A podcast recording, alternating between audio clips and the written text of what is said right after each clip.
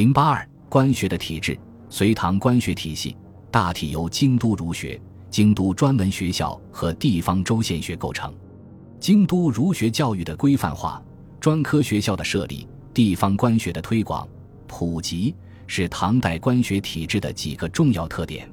隋唐时代，中央官学的京都六学中，级别最高的是国子学、太学和四门学；书学、算学和律学则属专科学校。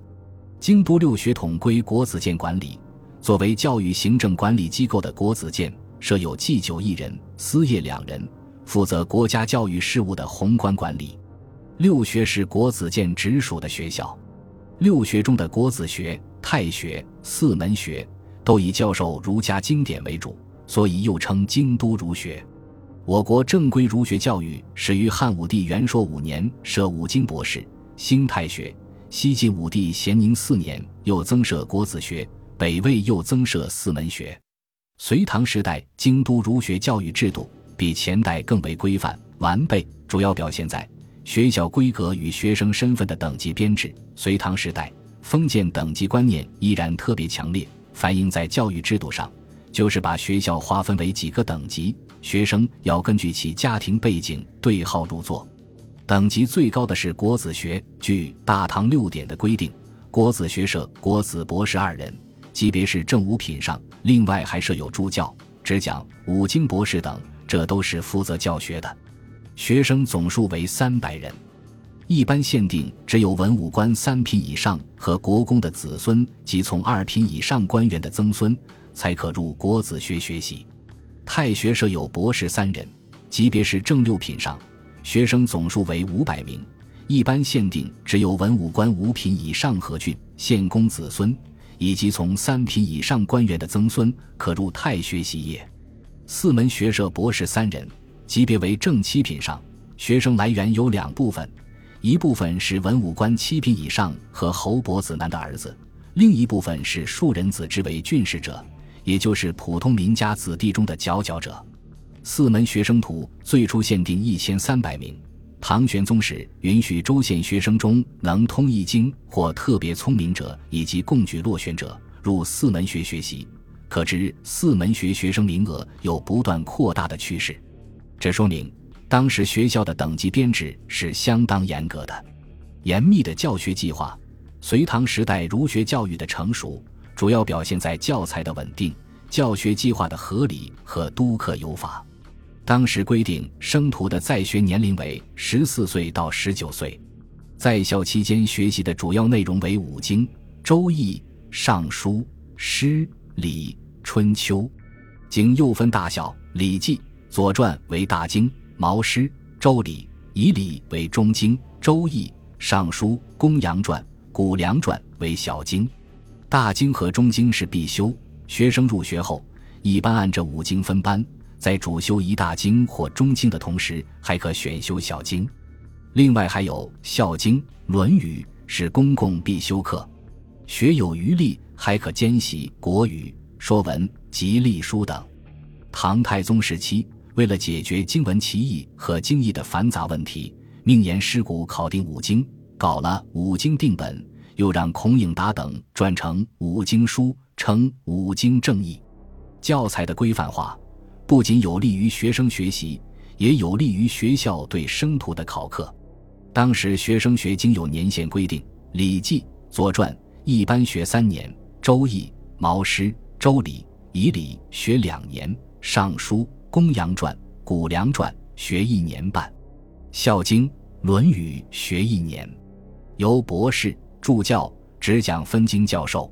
学习期间要经常进行考试，有巡考。月考、季考、岁考等名目，考试的方法有两种：读和讲。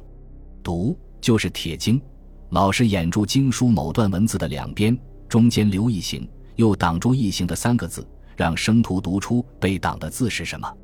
这主要是要求生徒熟背经文。讲就是让生徒当面讲经义。一般的考试是由博士或业师主持，主要作用是督促学业。岁考是由国子监的祭酒、司业合成主持的，每年一次，各学把学业有成的学生送到国子监参加统一考试，检验其是否学成。学生学成初间有三等，即通二经、通三经、通四经。初间者有的直接可以做官，有的是推荐参加科举考试。通二经后，有愿继续留监学习的，可以升进。四门学生可补太学生，太学生可补国子学生。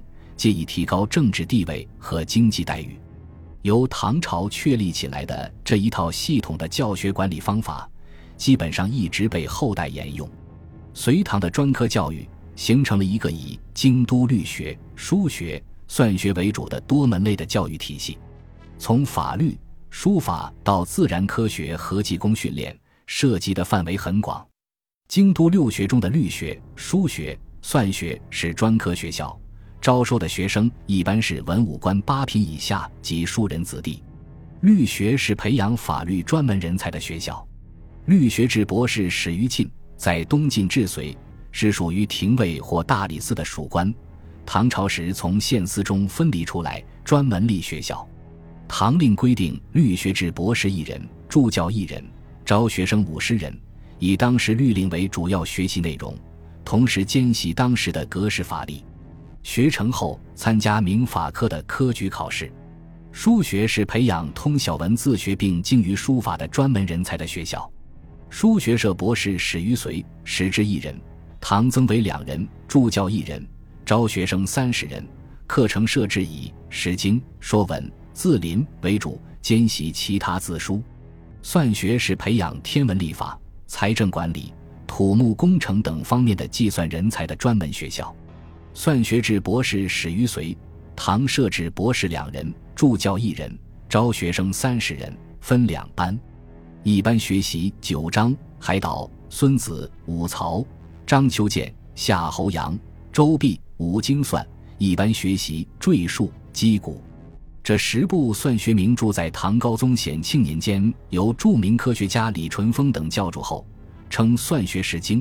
可以说是我国第一套官方颁布的数学教科书，其内容既包括古典数学，也有应用数学的内容。